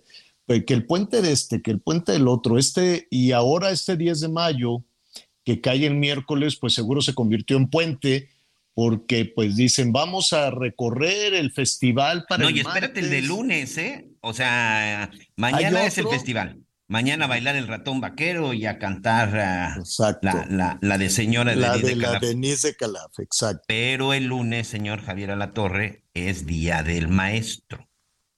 Lunes 15 ah. de mayo, Día del Maestro pues ya que todo, pues ya que hagan puente desde de 10 de mayo y Día del Maestro y del Plan B y de pues de todo, de todo lo que quieras. Bueno, al ratito vamos a hablar de, de, todo este tema. La otra cara de la moneda en el gasto del 10 de mayo, pues es que se puede reactivar la economía. Es uno de los días más importantes. Yo me atrevería a decir que es uno de los días de mayor gasto. Por ahí le compite a la Navidad, al Día de Reyes le compite el 10 de mayo. Entonces, eh, qué bueno, porque eso, esto de alguna manera reactiva también este tema, este tema de la economía, aunque sí, comprar un ramito de tres flores flacas te sale, te sale como, como lumbre y los restaurantes también no sean abusivos, oiga. No, no, no sean abusivos. Usted no, y atienda bien a las personas. Yo no sé qué será mejor, ir a comer el 9 o el 11, porque el 10 de mayo andan todos apurados y, este, ¿no? Y, el mariachi ya está aburrido y bueno, tanta, tanta cosa. Bueno, muy bien. A ver, estábamos eh, justo Hace unos momentos iniciábamos también con este tema del plan B. Desde ayer le preguntábamos a algunos especialistas, ¿no? El, pronóstico era de, que se obtuvieran los ocho votos suficientes para tumbar el famoso plan electoral, el plan B. Fueron nueve. Eh, y hay quienes se, fueron directamente a la discusión política, a la discusión electoral. Yo no lo pondría necesariamente en un pleito, yo no lo pondría necesariamente en una discusión entre poderes, ¿no? Entre el poder ejecutivo y el poder este, judicial, ¿no? Que fuera un asunto casi, casi personal sino que tendría que ser un asunto de leyes, un asunto de certeza, de certeza jurídica, en el cual estaríamos eh, eh, regulados, no me gusta utilizar palabras sometidos, pero eh, regulados y que te dé certeza, ¿no? Decir, esta es la ley, esto es lo que dice la ley, y los legisladores tienen que actuar de esta manera, la Corte tiene que actuar de esta manera, el Ejecutivo tiene que actuar de esta manera, y eso le permite al país jalar y no estar atorados en el mismo lodazal de toda la vida de quítate tú para ponerme yo y que si yo quiero tener el control de las elecciones, en fin, tanta, tanta cosa que en ocasiones puede ser muy desgastante. El hecho es que el, el plan B, o como lo anuncian, el primer tramo del plan B, pues cuántos tramos faltan, qué se tumbó, qué, no, qué es la, cuál es la parte que no, que no se logró. Y para eh, tratar de, abundar en este tema, de tener más certeza de qué es lo que está pasando, pues recurrimos como siempre a un experto, a Marco Baños, quien fuera ex consejero además electoral del INE y un analista político de primera línea. ¿Cómo estás, Marco? Qué gusto saludarte. Buenas tardes. Estimado Javier, muy buenas tardes. Eh, muchas gracias por la oportunidad y un saludo muy afectuoso para Miguel y para el auditorio. Eh, no sé si coincides conmigo en que más allá de las diferencias electorales o de cuestiones que, que en ocasiones se empacan como si fuera un asunto este, personal, ¿no? Un tema entre vecinos, porque pues tienen ahí el edificio, el Poder Judicial y el Poder Ejecutivo y se sacan la lengua todos los días. Pero este es un asunto de leyes, ¿así es? Sí, es, efectivamente es un tema, eh, lo dices bien, además, para efectos del debate público, para la deliberación tan intensa que hemos tenido con las leyes electorales y particularmente esta línea de confrontación que se ha tenido entre el gobierno, el partido de Morena, que es el mayoritario, y el Instituto Nacional Electoral, en ciertos tramos también el, el INAI y el propio Tribunal Electoral, pues a mí me parece que eh, refrescaría mucho que como sociedad asumiéramos que las deliberaciones que se dan en la Suprema Corte de Justicia de la Nación son esencialmente jurídicas. ¿Por qué?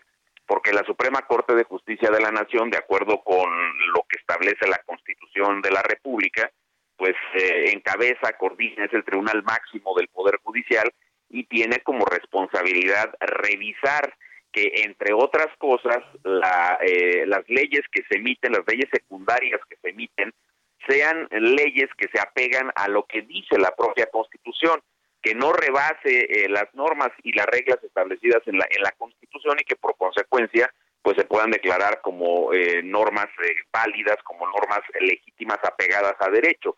En este caso lo que ha ocurrido con el famoso Plan B es que los partidos de la oposición y muchos grupos de la sociedad han impugnado eh, los contenidos del, del plan Beck y eso es absolutamente válido en cualquier democracia, no debería de extrañarnos.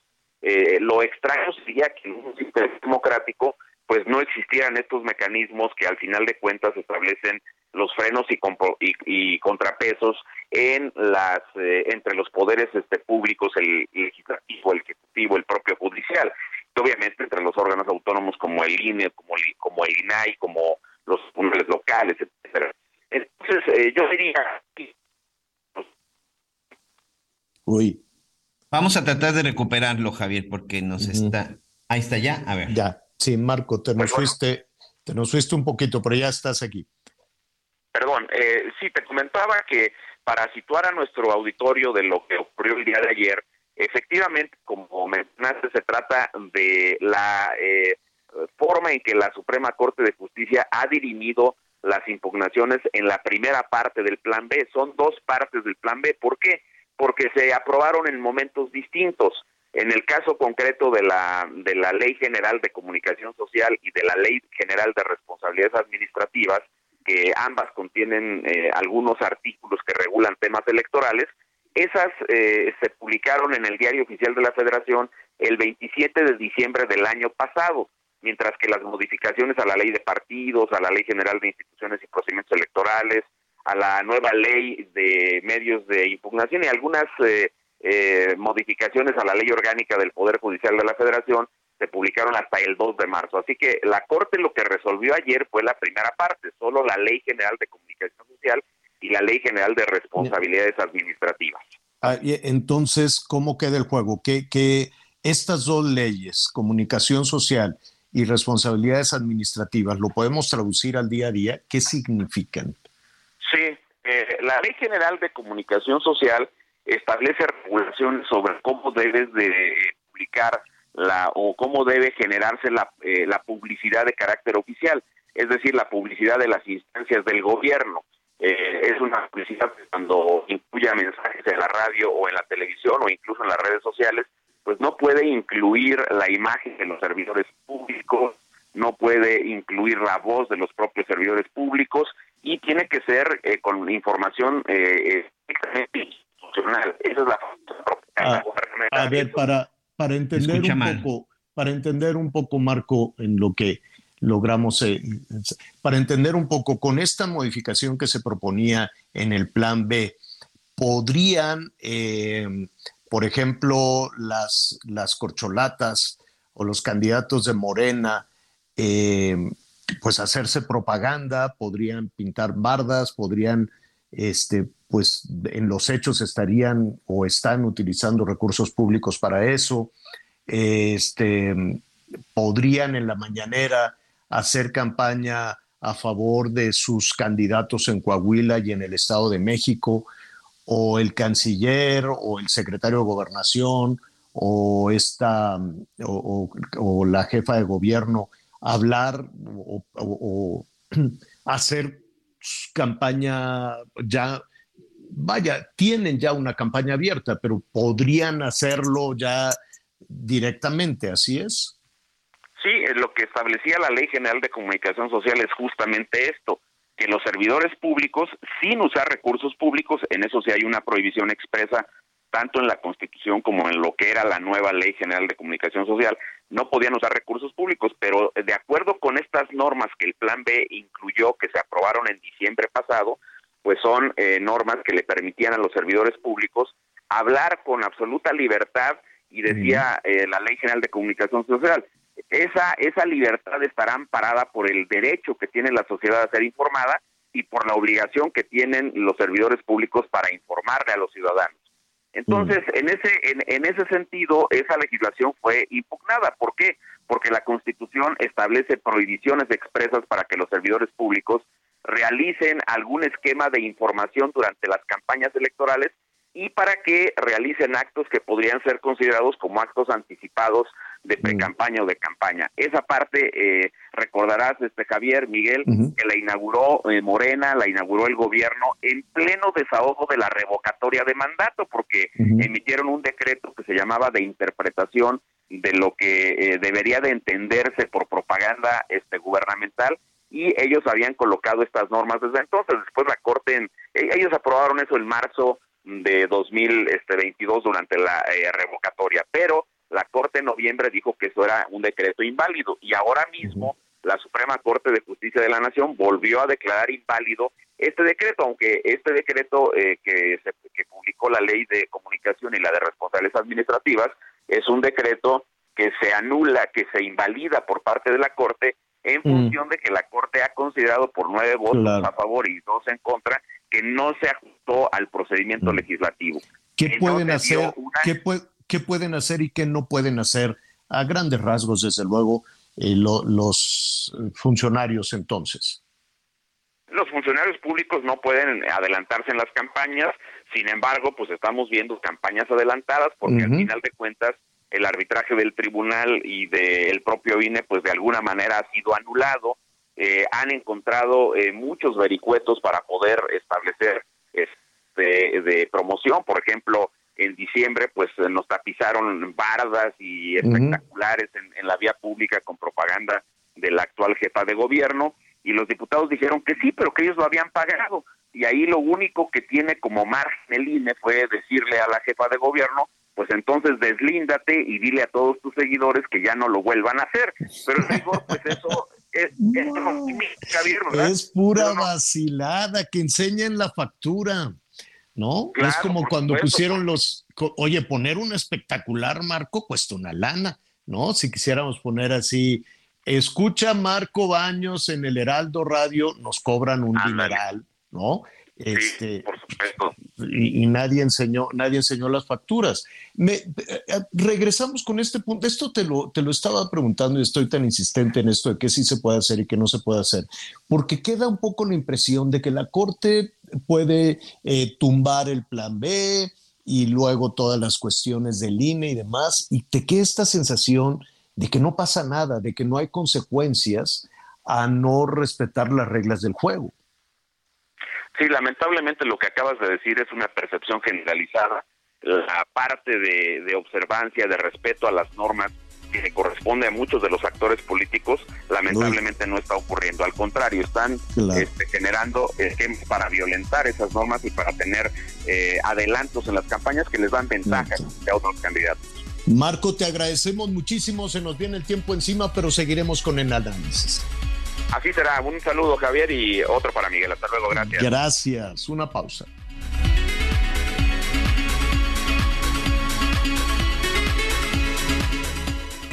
Conéctate con Javier a través de Instagram. Arroba javier Sigue con nosotros. Volvemos con más noticias. Antes que los demás. Todavía hay más información. Continuamos. Así es, continuamos con más información y bueno, vaya, vaya lugar en el que ha ocupado México. Después de un estudio de la Organización Internacional de World Animal Protection, reveló que México es el segundo país de Latinoamérica con la mayor cantidad de perros abandonados en la calle, solo detrás de Brasil. Según la Asociación Civil Adoptaré, alrededor del 20% de los perros abandonados en el país se deben a la muerte de sus dueños. Ahora acompáñenme a ver cómo están las campañas electorales. Ruta 2023. El candidato del Partido del Trabajo, Ricardo Mejía Verdeja, a gobernador de Coahuila, fue sancionado por el Instituto Electoral del Estado por actos anticipados de campaña en las redes sociales. La multa es de alrededor de los 42 mil pesos. Sin embargo, esto no impidió para que el también llamado Tigre asegurara que una cantidad importante de seguidores del Movimiento de Regeneración Nacional se sumaron a su campaña y apoyan su candidatura como el representante de la Cuarta Transformación y no Armando Guadiana. Además, sobre las encuestas recientes en donde no sale favorecido y que ya fueron comentadas por el presidente de la República, Andrés Manuel López Obrador. Mejía Verdeja le respondió que las encuestas no son la Biblia y que el 4 de junio, día de la elección, todo puede suceder. El Instituto Nacional Electoral, en coordinación con el Instituto Electoral del Estado de México, integró los paquetes electorales para el voto postal de las y los mexiquenses residentes en el extranjero para que participen en la elección a la gubernatura. De acuerdo con el instituto, se integraron un total de 1.765 paquetes electorales que contienen instructivos sobre cómo votar y cómo devolver el paquete, una boleta electoral, un sobre de resguardo del voto, el sobre de la empresa de mensajería para el envío del voto a México, información de las plataformas electorales y una tarjeta conmemorativa de los comicios. Los mexiquenses que emitan su voto vía postal deben enviar de vuelta a México el sobre con su voto para que llegue al país a más tardar 24 horas antes de la jornada electoral, es decir, a las 8 de la mañana del 3 de junio, informó Ángel Villegas. Oigan, eh, Bueno, vamos a, antes de ir con nuestro siguiente invitado, vamos a abrir aquí un, un paréntesis rápidamente por una noticia triste, caray, qué bárbaro. La Tota Carvajal, Miguel, falleció, eh, pues uno de los, eh, ¿qué te diré? ¿Cómo podemos calificar a Antonio Carvajal? Una leyenda del fútbol, ¿no? Y una leyenda del fútbol mundial, ¿eh, Javier, todavía en el mundial pasado de Qatar, cuando de repente los medios de comunicación hacen referencia de que si tal jugador ha tenido tantos mundiales y esto y esto, siempre sale a relucir el nombre de don Antonio Latota Carvajal, hoy lamentablemente a los 93 años de edad ha fallecido, y es que es de los pocos futbolistas que podía presumir que había participado en cinco Copas del Mundo, pero en donde además él había sido titular. Memo Ochoa, por ejemplo, él también ya estuvo en cinco mundiales, pero solo en tres ha sido titular. O sea, ha participado en el mismo número, pero nadie como la Tota Carvajal. Y por eso te digo, porque todavía hoy en el Mundial de Qatar se escuchaba, se escuchaba el nombre, el nombre de la Tota Carvajal, quien lamentablemente a los 93 años ha fallecido, señor. Pues eh, mucha, mucha historia que pues mucha historia que contar. ¿Cuántos años tenía? 93, 93 años, el cinco copas. Cinco 93 años. Nació un 7 de junio de 1999 en la Ciudad de México. Y bueno, y desde luego el Club León, pues va a estar, Van, van, a hacer lo pertinente, quiero yo suponer. Pues descansen en paz. ¿Cuántos años en el, en el Morelia, Javier? ¿Cuántos años la Tota Carvajal dirigiendo al, Atlético Morelia y después a los Ates del Morelia. Y con tanta seguramente en Michoacán también lo recuerda, ¿no? Con tanta disposición siempre cuando, cuando, este, cuando este tema del fútbol, digo, sigue siendo el tema del fútbol un tema muy arraigado en la discusión, en los, en los comentarios, ¿no? ha tenido sus, sus resbalones también con este tema de las barras, con este tema de, con este tema de la violencia, con este tema también, en fin, ¿no? Tantas, tantas situaciones, tanta ausencia de estrellas, nos hace falta estrellas en todo sentido, no nada más en, en la cancha, sino eh, que puedan llevar a buen puerto eh, a, los, a los equipos. Descanse en paz, Antonio Latota Carvajal. Hoy por la noche le estaremos ofreciendo mayores, mayores detalles de toda su trayectoria. Eh, no, no, digo, hay los nombres que se siguen manejando siempre desde hace muchísimo tiempo en el fútbol mexicano, pero pocos tal vez, no, sí los hay, ¿no? Sí los hay también con la estatura, con el talento, con, con la perseverancia, pero pues eh, pocos con, con esta, con esta trayectoria y además con ese cariño que siempre se, se, fueron, se fueron granjeando por generaciones. Descanse en paz, Antonio Carvajal. Qué, qué pena, Miguel. ¿Dónde falleció? Eh, eh, ahorita todavía no nos dan más datos, aparentemente en la zona de León, que era en donde todavía la última vez habíamos estado viviendo, Javier. Es una información que está saliendo en este, en este momento. Ahorita te doy más, te doy más detalles, pero sí, este, aparentemente fue en la, en la zona. Sí, mira, aquí me está mandando un mensaje. En la ciudad de León, Guanajuato. Murió en su casa. Claro. Rodeado pues de su familia. Que, que, pues, mira, qué pena, qué tristeza, qué pena. Pero por otro, por otro lado, despedirse así con su familia en su casa, este, también puede ser un descanso para, para Antonio Latota Carvajal. Oye, eh, Miguel, nada más antes de irnos rápidamente con nuestro entrevistado, ¿qué estaba haciendo el gobernador de Veracruz en esta protesta que, de la cual nos hablabas? Es, que de veras al final nadie, absolutamente nadie, nadie respeta la ley. ¿Qué es lo que sucede? Que el señor Huitlagua García, pues en lugar de estar preocupado de lo que está sucediendo en el estado de Veracruz, que la verdad que no le está pasando Nada bien. Bueno, pues se acaba de subir un tuit de donde dice, por la defensa de la soberanía del pueblo y contra la corrupción que invade la Suprema Corte, me sumo a la concentración pacífica frente a la sede de la Suprema Corte este sábado 20 de mayo. Están convocando a una protesta para el próximo 20 de mayo. Convocamos al pueblo de México a defender la democracia y su soberanía. Esto es precisamente de lo que habla Marco Baños. En lugar de que gobernadores como Cuitlado García se pongan a trabajar, empiecen a ver lo que está pasando en, beneficio de, sus gobernados, en este caso de nuestros amigos veracruzanos, no, pues el señor anda convocando para estar ahí haciéndole este, eh, este tipo de protesta. para irle a gritar a Norma Piña. Eh, y va, a estar, va, a estar en plantón, va a llevarse su tienda de campaña, que se lleve un, un plastiquito porque se me hace que va a llover este fin de semana y se va a estar ahí en plantón cuánto tiempo o, veremos vamos a ver Javier porque este, esto es apenas lo que acaba de, de, poner pero mira tan solo el hecho de venir seguramente va a traer a algunas personas que a cambio de algo lo estarán acompañando y seguramente lo cargarán al erario público aunque después digan que todo salió de salió de su sueldo, pero la verdad es que las cosas así no. ¿Crees que nuestros amigos de Veracruz van a decir, sí, yo me pago el pasaje para ir a a, mentarle la madre a todos los ministros de la corte.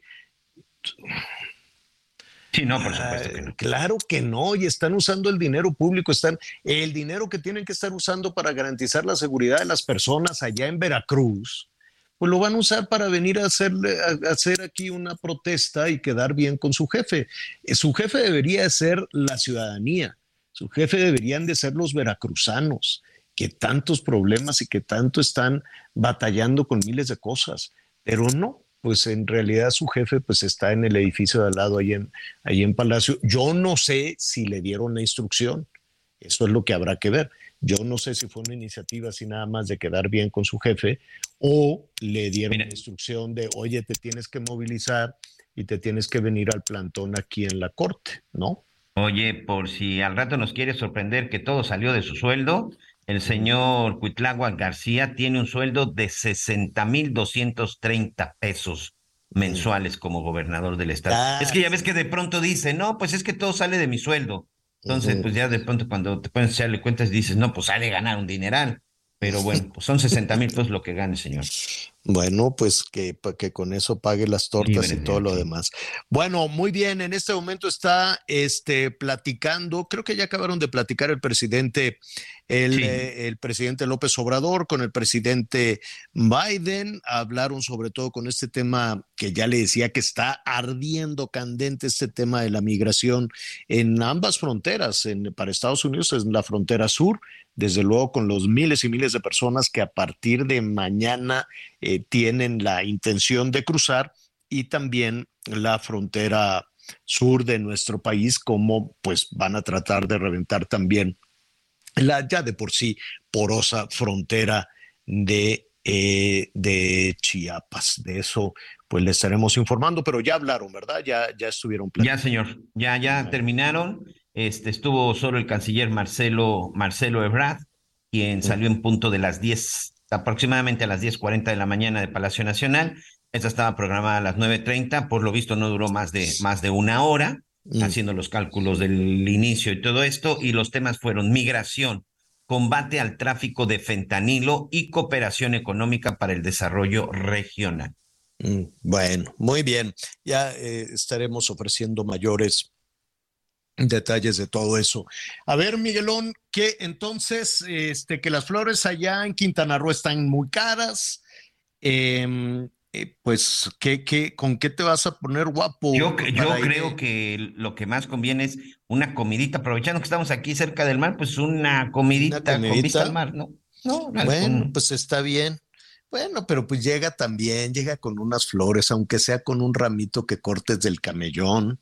A ver si alguno de nuestros amigos aquí de Quintana Roo me dice dónde podemos conseguir buenas flores. Este, buenas. Buenas sin que nos asalten. No quiero decir baratas, pero buenas, pero que no nos asalten tampoco. Es que no hay nada, ya sí tienen que llevar todo, hasta los mariscos, no hay nada.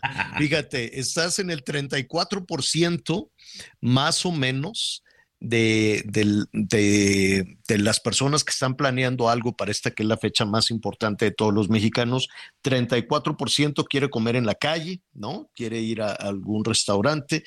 Eh, una cifra similar, eh, pues consideran que sale más o menos lo mismo el ramo, el ramo de flores que la comida del restaurante, luego le sigue joyerías, sabes también que está detonando mucho, creo, la cosa digital, el, teléfono, ¿no? Así de, del teléfono celular, en fin, pero para no equivocarnos, Vamos a platicar en este momento con el ingeniero Héctor Tejada, presidente de la Confederación de Cámaras Nacionales de Comercio, Servicios y Turismo. Qué gusto me da saludarte, Héctor. ¿Cómo estás? Buenas tardes. Javier, qué gusto saludarte, Miguel. Qué gusto saludarlos a los dos. Gracias por el espacio. Como ustedes dicen, pues estamos muy contentos porque estamos en las vísperas. En las vísperas, para la mayor parte de los mexicanos, significa uno de los días más importantes, pues quién no quiere festejar a su mamá. Sí, quién no quiere quedar bien, ¿no? Este, después de ser un chamaco mal creado, pues bueno, tienes un día para, tienes un día para recuperarte. Pero dime algo, el, el, el principal, em, yo quiero suponer, no lo sé, eh, mañana va a haber una, una, un gasto un gasto importante, como le dicen, una derrama económica importante, pero quiero suponer que desde días previos, pues algunas personas están pensando ya en algún regalito que le puede significar este beneficio a la economía, ¿no? Sí, así es. Eh, eh, la derrama económica que estimamos, por lo que nos reportan las cámaras de comercio, es de 70.300 millones de pesos a nivel nacional. Vamos, vamos a esperar que nos que nos, bueno, existen 35.2 millones de madres en nuestro país. Es un día en donde todos festejamos a, a nuestras mamás, a nuestras abuelas, a nuestras esposas que pudieran ser mamás.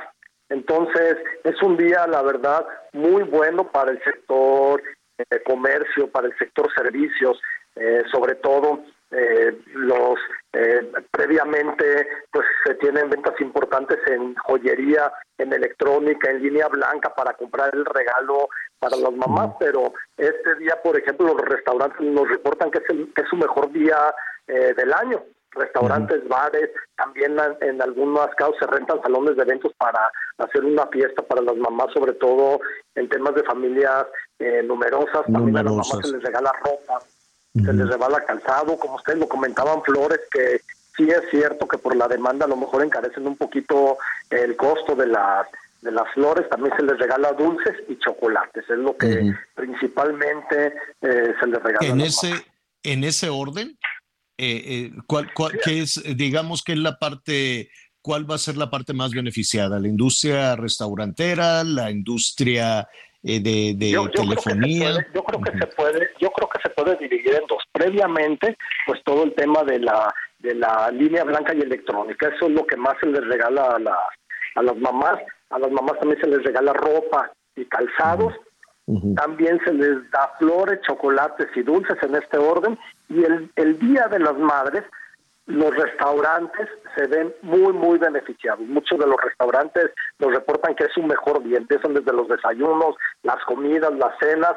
Eh, todo mundo quiere festejar a su, a, su mamá.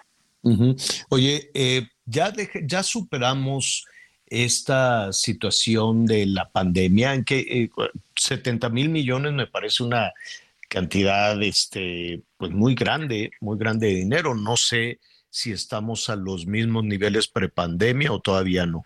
Estamos, estamos arriba de los niveles prepandemia. Recordemos que también pues ha habido un efecto inflacionario, también tenemos mayor número de, personas con empleo, estamos eh, tenemos más de 21 millones de, eh, de empleos formales reportados por el Instituto Mexicano del Seguro Social. Uy. Recuperamos, señor. Qué barbaridad. Oye, lo que sí hay que, este, ¿qué haremos, qué haremos con, con las comunicaciones en México? Cada día están peor. Qué barbaridad. Y mire que hacemos todo nuestro, nuestro mejor esfuerzo, pero algo pasa. Serás, ¿cómo le dicen? Mercurio retrógrado o una explosión solar, pero ah, cómo batallamos, cómo batallamos, Héctor, con las comunicaciones. Oye, em, dime, dime algo, ¿ha variado, han variado los hábitos de consumo? Tú que tienes más la información eh, a la mano como presidente de la Confederación de Cámaras de Comercio, este, ¿ha variado nuestros hábitos de consumo? ¿Regalamos cosas diferentes o no? Pues lo pasa es que ahorita a lo mejor en el tema, pero ya viene de los últimos años los teléfonos móviles que se les regalan a muchas de las mamás, a lo mejor se ha, disminuido un poquito el tema de la línea blanca y electrónica y se les regala ya algo un poquito más personal a la mamá. Las mamás ya en este momento eh, muchas de las mamás ya ya también están en la vida productiva.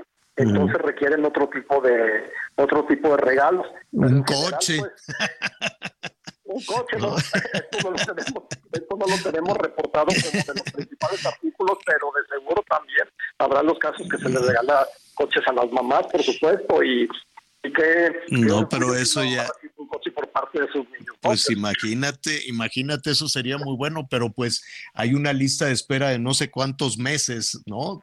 Ahí sí, la industria automotriz no. Para muchos coches así es. Sí, no sé, más o menos tienen un rasgo, un rango eh, en términos generales de cuánto se va a, a desembolsar ¿no? Habrá de 500, 1000, 2000, más de 2000. El, ticket, no sé. el, ticket más o menos es entre los 1200 y 1600 pesos, más o menos el ticket mm. promedio del regalo a la, a la mamá y del consumo en el restaurante.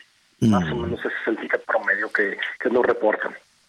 Pues mira, eh, yo sé que, que los promedios son engañosos, los, promedios son engañosos, Javier, porque eh, a, mí, a, mí, me gustan las modas más que los promedios, pero pero pero aquí pues, estamos hablando de un promedio, ¿no? Pues eh, mira, yo siento que esta es una es una pues una oportunidad, es, es sí o sí el día más, eh, más importante, el 10 de mayo, junto con el 12 de diciembre, que es el Día de la Virgencita de Guadalupe, son las fechas más importantes para los mexicanos. Y si a eso le agregamos que podemos tener ya una percepción distinta, ¿no? Ya quitarnos a la política encima, quitarnos a los pleitos, quitarnos la, la competencia y darnos cuenta que nuestro país es, es fuerte, con una economía fuerte. Hoy hubo buenos eh, números también en temas de inflación y de pronto tenemos esas cosas buenas, esa oportunidad, esta oportunidad además de que los pequeños negocios, los medianos negocios también puedan salir adelante, ir a buscar el regalito y apoyar a, a ese pequeño micro y pequeño negocio, micro y pequeño comercio y empezar a contar una historia distinta a la que nos cuentan los políticos. Creo que, que hoy tenemos esa, ese chance, esa posibilidad, ¿no? Sí, es Javier, y que nos quede claro que los generadores de economía somos los empresarios y cuando hablamos con los empresarios estamos hablando los grandes empresarios que tienen microempresas. Que y hablo de grandes empresarios porque cualquier empresario es grande. Las empresas son las que tienen tamaño y cualquier gran empresario que tiene una microempresa, una pequeña empresa, se ve muy beneficiado por días como, como definitivamente. Y pues que más del 90% son micro y pequeñas empresas en nuestro país. Entonces hay que apoyar, hay que apoyar al comercio local, hay que apoyar a todas estas tienditas que, que, que, las atienden sus dueños y que se ven muy beneficiadas con la compra que nosotros les podemos hacer, comprar productos mexicanos, comprar productos locales.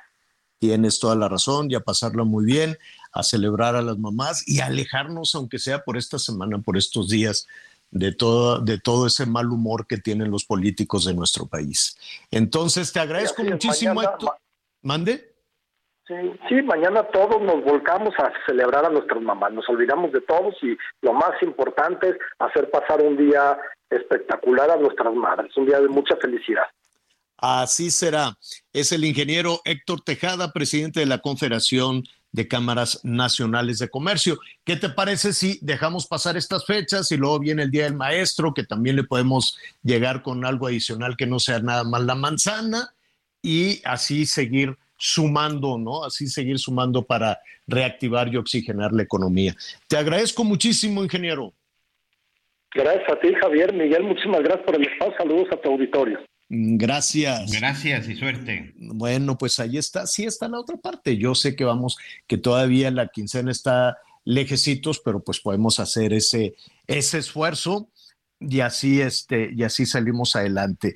Bueno, pues eh, mire, ya estamos eh, prácticamente en la, en la parte final. Allí estaremos pendiente también muchísimos llamados de nuestros amigos en Texas que dicen que el asunto está, está muy feo. Oye, fueron, eh, no quisiera yo cerrar con esto, pero fueron mexicanos o de origen mexicano los responsables tanto del tiroteo como de esa masacre terrible que atropellaron ahí a los migrantes que estaban en la banqueta sentados en, en Texas, los dos incidentes, Miguel. Sí, así es, Javier. De acuerdo con las investigaciones y lo que se ha dado a conocer en ambos casos, son dos eh, hombres latinos que tienen descendencia, descendencia mexicana. En el caso del primero, parece que sí tuvo que ver un tema ahí de que, eh, bueno, en el caso de, lo, de, lo, de la persona que atropella, parece que sí fue un hecho imprudencial. Ahí se habla de que sí se pudo tratar de un accidente, pero pues en el otro caso sí, un ataque directo, cobarde, como el que lamentablemente, bueno, pues hemos visto muchas veces en los Estados Unidos. Mm, bueno, pues eh, hay novedades también en el caso de los hijos del Chapo Guzmán. Ah, cómo se va complicando todo ese tema. Si lo platicaron los presidentes, seguramente no lo van a, no lo van a revelar, pero pues Estados Unidos insiste. Ya sacó, ¿eh? Sí, pero, pero Estados Unidos ya sacó antes de que este, se empezaron a mandar ahí información de lo que se había platicado ya el Departamento del Tesoro de los Estados Unidos había ya publicado en sus redes sociales, Javier, alguna información relacionada con este tema de los hijos, de los hijos de, Joaquín El Chapo Guzmán. Realmente lo que están haciendo ahorita es de que están colocando, el Departamento del Tesoro de Estados Unidos está colocando a otro de los hijos, como ya sabes, en la famosa lista negra, Joaquín Guzmán López, hijo del, hijo del Chapo Guzmán, y tres miembros más del cártel. Están en la lista negra del Tesoro de los Estados Unidos. ¿Qué significa? Bueno, pues que queda prohibido cualquier tipo de operación, cualquier tipo de relación comercial con ellos y que sus empresas, si en determinado momento son detectadas, serán sancionadas. Joaquín Guzmán López, otro de los hijos de Joaquín Guzmán, de los más chavos, ¿eh? de los más jóvenes. ¿Cuántos, ¿Cuántos hijos son los, los que busca Estados Unidos? ¿Cuántos hijos son del Chapo? Iván Archibaldo, Iván Archibaldo Guzmán Salazar, Jesús Alfredo Guzmán Salazar, Ovidio, que bueno, pues ya está detenido, y Joaquín Guzmán López. Cuatro. Cuatro de los hijos, uno de ellos ya está detenido en México, señor. Miguel Aquino, muchísimas gracias. Buenas tardes, señor. Buen provecho. Yo soy Javier Alatorre, lo espero a las diez y media en Hechos Azteca 1 con muchísima información. Lo invito mientras tanto a que siga con nosotros en el Heraldo Radio. Así estamos bien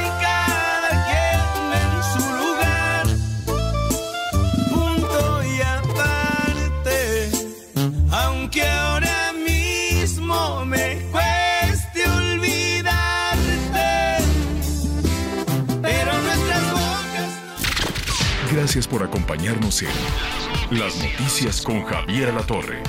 Ahora sí ya estás muy bien informado.